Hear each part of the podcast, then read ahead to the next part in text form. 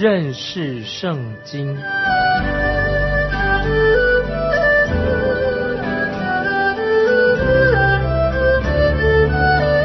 认识上帝的话，把上帝的话带到全世界。本节目是由认识圣经机构和环球广播电台联合制作，欢迎收听。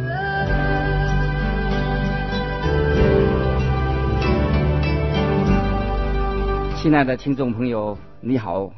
欢迎你再一次收听《认识圣经》这个节目，我是麦基牧师。我们现在请看马太福音第十九章十六节、十七节。有一个人来见耶稣，说：“良善的夫子，我该做什么善事才能得永生？”耶稣对他说：“为什么以善事问我呢？”只有一位是善的，你若要进入永生，就当遵守诫命。请你注意，这个年轻人来见主耶稣，他称主耶稣为良善的夫子，他相信主耶稣是良善的。或许主耶稣的仇敌不会那样的啊称呼他。耶稣就回答他说：“你为什么称我是良善的？”哦，这里就是说我确信，你可以猜出主耶稣接下来耶稣要说什么。接着主耶稣说：“除了神以外，没有一个良善的。”主耶稣的意思是说，如果你认为我是良善的，那是因为我是神。主耶稣。正在引导、纠正这个人的想法，好让他可以接受主耶稣就是基督神的儿子。然后主耶稣想要开导这个年轻人明白，神的诫命是要人去遵行，因为诫命是指人跟人之间应尽的本分。接着我们看。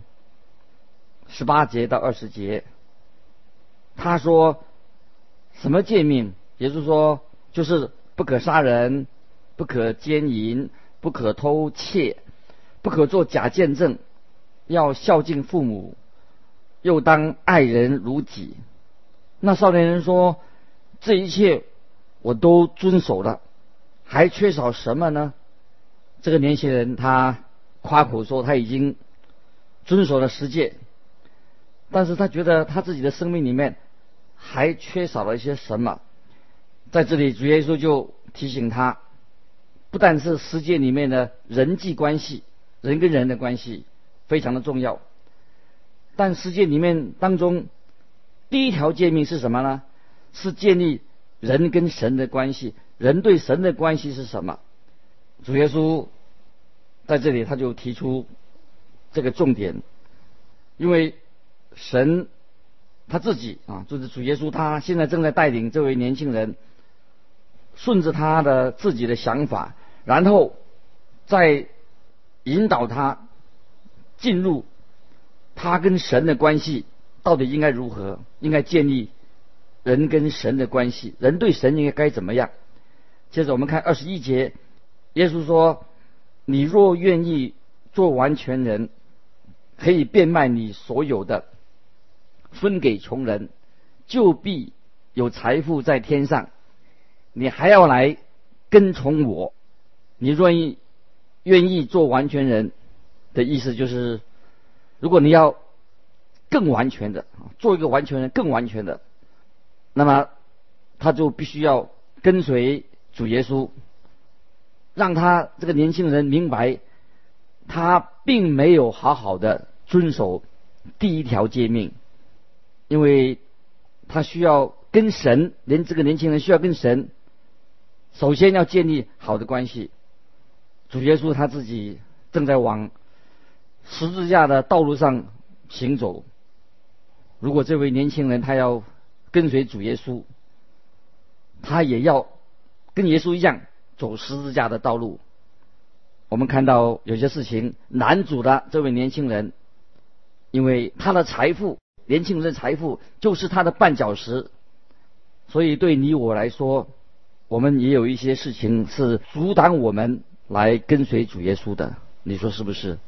接着我们看第二十二节，那少年人听见这话，就忧忧愁愁的走了，因为他的产业很多。这个年轻人的产业，他的钱财。阻碍他来跟随主耶稣，他就远离了耶稣。今天也有许多的东西，使得我们离开了主耶稣，阻挡我们跟耶稣建立好的关系。人离开了主耶稣，还有许许多多的其他的原因，财富不过是其中之一而已。还有许多事情会让信徒受到阻碍来跟随耶稣。教会的信徒本身也有许多人，或者有许多事情跟主耶稣保持距离。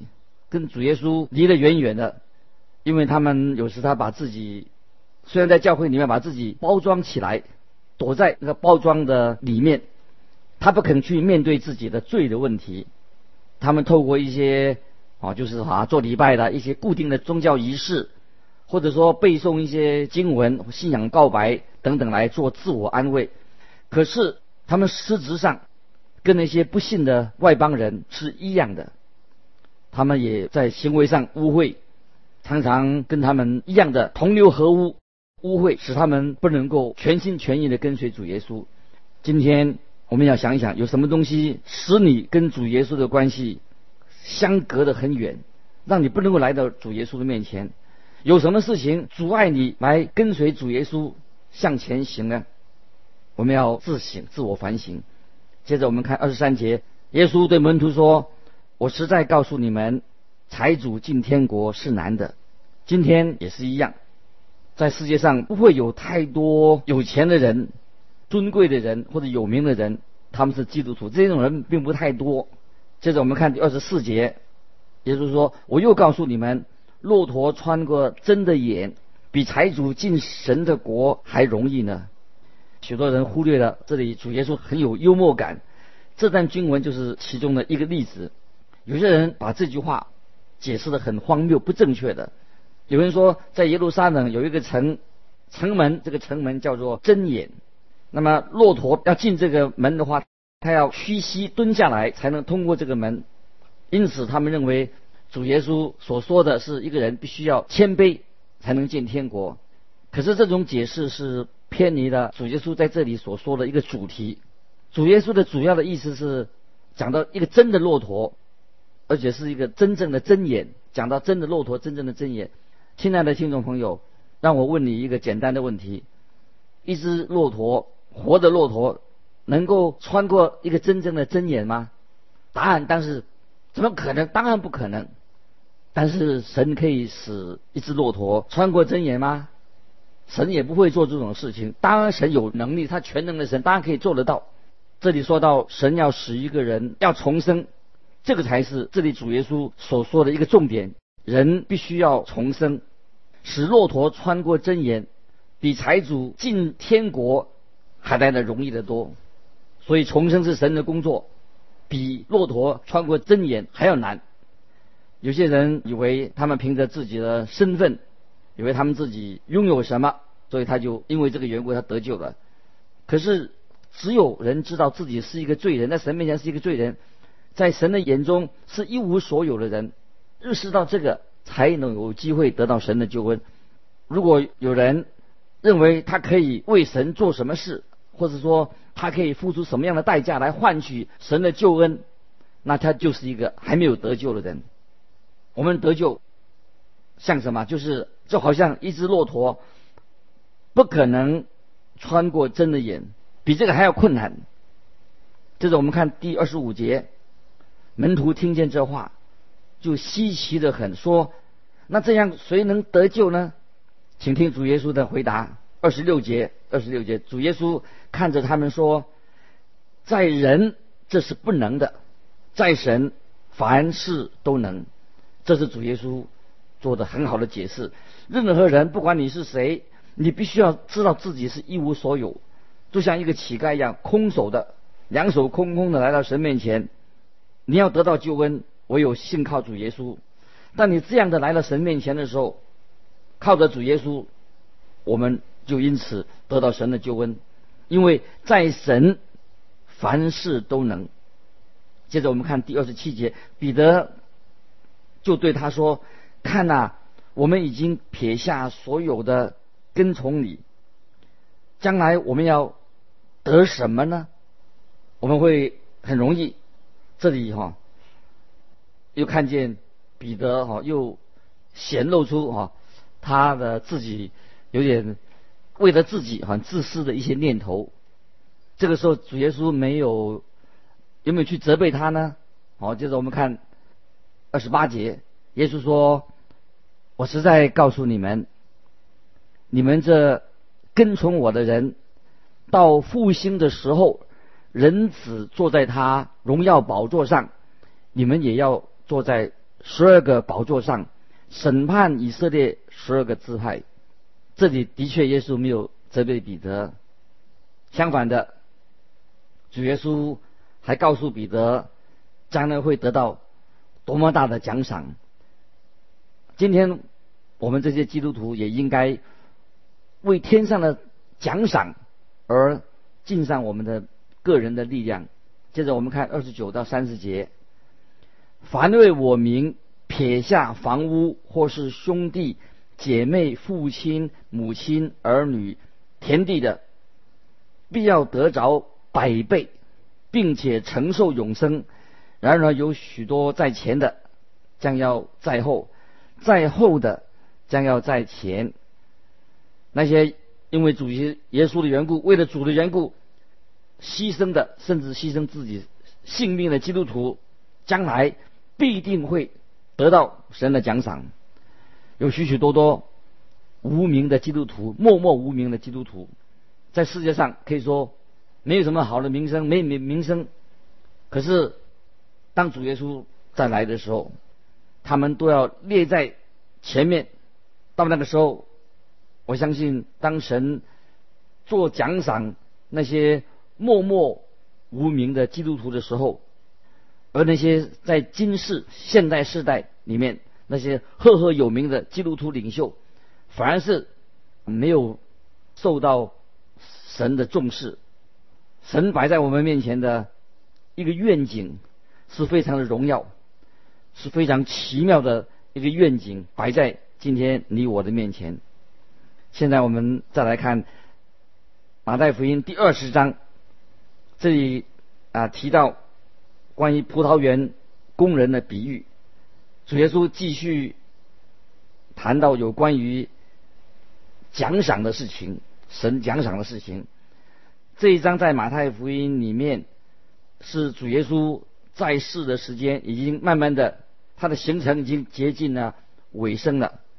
从这一章开始，使徒马太就很快的要解释这个事情了。因为主耶稣向着十字架前进，要定十字架向前行。这一章也是说到天国的到来，为天国的事情也插入了一些人性的黑暗面，人性有些很很不好的地方。在葡萄园啊工人的比喻里面提到了神奖赏的原则。在神给予奖赏的时候，人的信心的考验，比你做工的多少或者你的工作的大小更为重要。所以，我们对神的信心，比你所做的工作多少或者大小更为重要。现在我们来看二十章第一节，因为天国好像家主清早去雇人进他的葡萄园做工。这个比喻是接着上面一章所讲的，在马太福音十九章三十节，上一章最后一节说：“然而有许多在前的将要在后，在后的将要在前。”二十章现在十六节这样，那在后的将要在前，在前的将要在后，因为被招的人多，选上的人少。所以你可以在这个这个比喻的开始结束，都被在前的将要在后，在后的将要在前。关于这些圣经的教导，我们可以多去默想，意思是什么，对我们很有大的帮助。接着我们来看第二到第五节，和工人讲定一天一钱的银子，就打发他们进葡萄园去。约在市出出去，看见世上还有闲站的人，就对他们说：“你们也进葡萄园去。”所当给的，我必给你们。他们也进去的。约在五正和申出，又出去，也是这样行。第六个小时是正午的时间，第九个小时是下午三点钟。接着我们看第六到十五节，约在有出出去，看见还有人站在那里，就问他们说。你们为什么整天在这里闲站呢？他们说，因为没有人雇我们。他说，你们也进葡萄园去。到了晚上，园主对管事的说，叫工人都来，给他们工钱。从后来的起，到先来的为止，约在游出雇的人来的，个人得了。一钱银子，及至那先雇来的来的，他们以为必要多得，谁知也是各得一钱。他们得了，就埋怨家主说：“我们整天劳苦受热，那后来的只做一小时，你竟叫他们和我们一样吗？”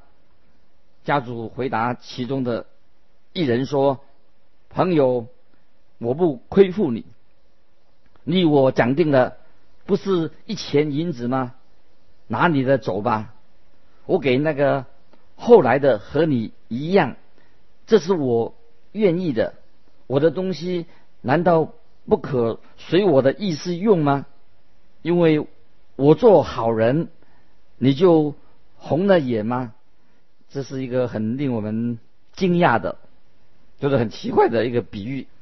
但但但是这里表明了一个很重要的真理，这里所说到的不是人的侍奉时间的长短，或者侍奉是不是很杰出、很出名，或者很很普通，也不是说你的地位高低来决定你能不能够得到奖赏。我们得奖赏不是靠这些啊，是不是很杰出，是不是地位很高或者多少啊？不是的。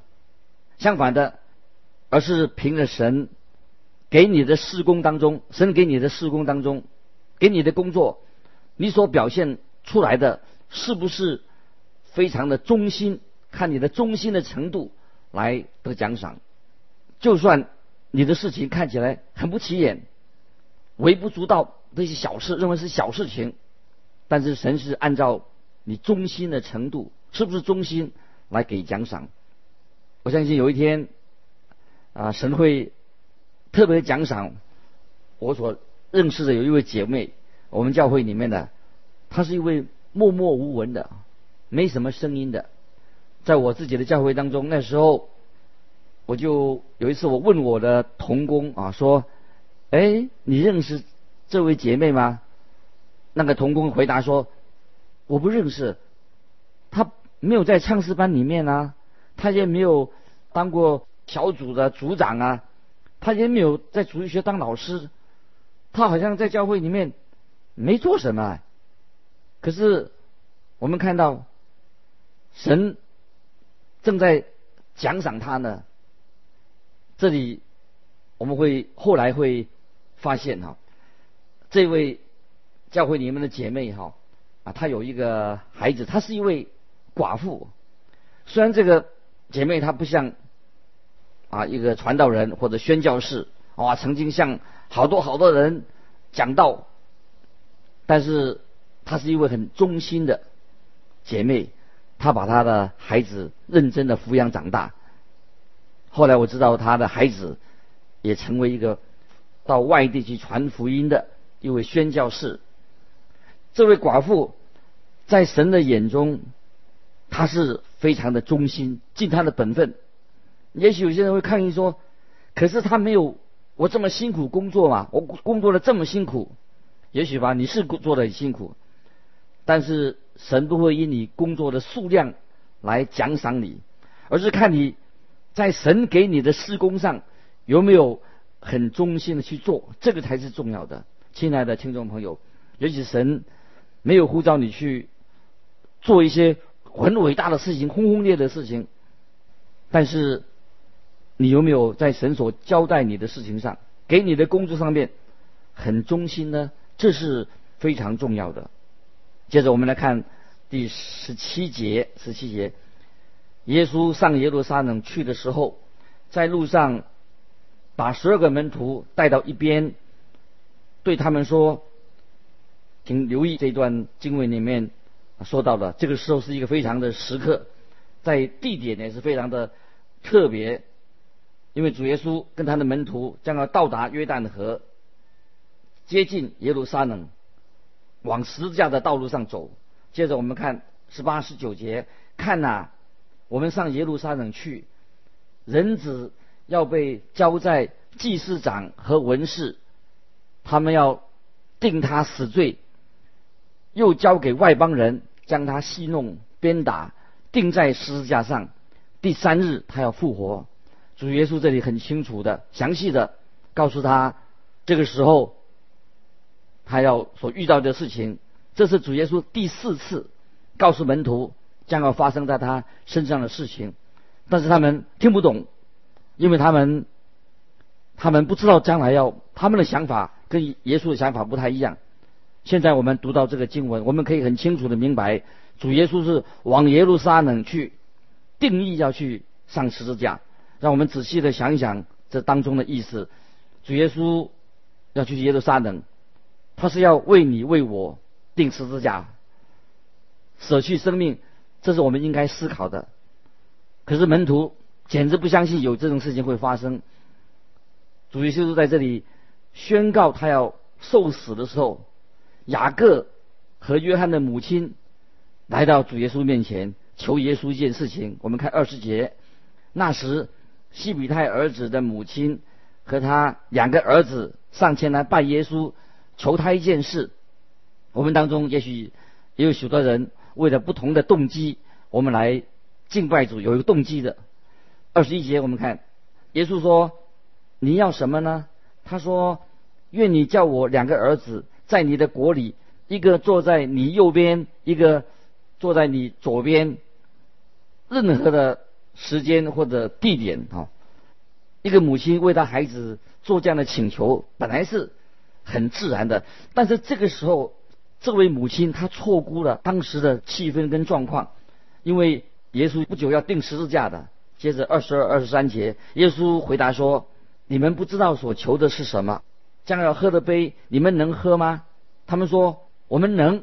耶稣说：“我所喝的杯，你们必要喝，只是坐在我的左右，不是我可以试的，乃是我父为谁预备，就赐给谁。”这两节经文很简单扼要的说明一个真理，我们千万不要误解耶稣的意思。这对我们每一个基督徒都非常的重要。主耶稣不是说在他的左右手。没有把他的位置给别人，而是说他不会很独断的把这个贵重的位置随便的给任何人。耶稣的意思就是说，每个人在神面前都有自己的位置。好，请注意这一点。天国是给那些寻求的人，救恩不是人做什么才得来的。神的救恩是因为我们信靠主耶稣，得到神奇妙的恩典。但是你将来在天国的位置，跟你所得的奖赏。是要依据你在世界上你所行的而定，这是非常重要的一个真理。因为许多基督徒他不清楚这个事情。你希望自己将来是怎么样子的？要去预备得到一个什么样的位置呢？我个人自己没有野心要坐在主耶稣的左边或者右边，但是我很羡慕，但是我会很努力追求。我们每一个人都应该如此。在腓立比书三章十四节，保罗说：“向着标杆直跑。”要得神在耶稣基督里从上面招我来得的奖赏。今天基督徒的问题也在于太少的人想得到奖赏。我们要知道，救恩是神免费的赐给我们的，但是我们每一个人都要向着标杆直跑，得到神给我们的奖赏。巴不得你我，我们都愿意向神所定的标杆直跑，得到神预备给我们的奖赏。今天我们就到这里结束，我们下次再见。愿神祝福你，欢迎你来信寄到环球电台认识圣经这个节目收。再见，愿神祝福你。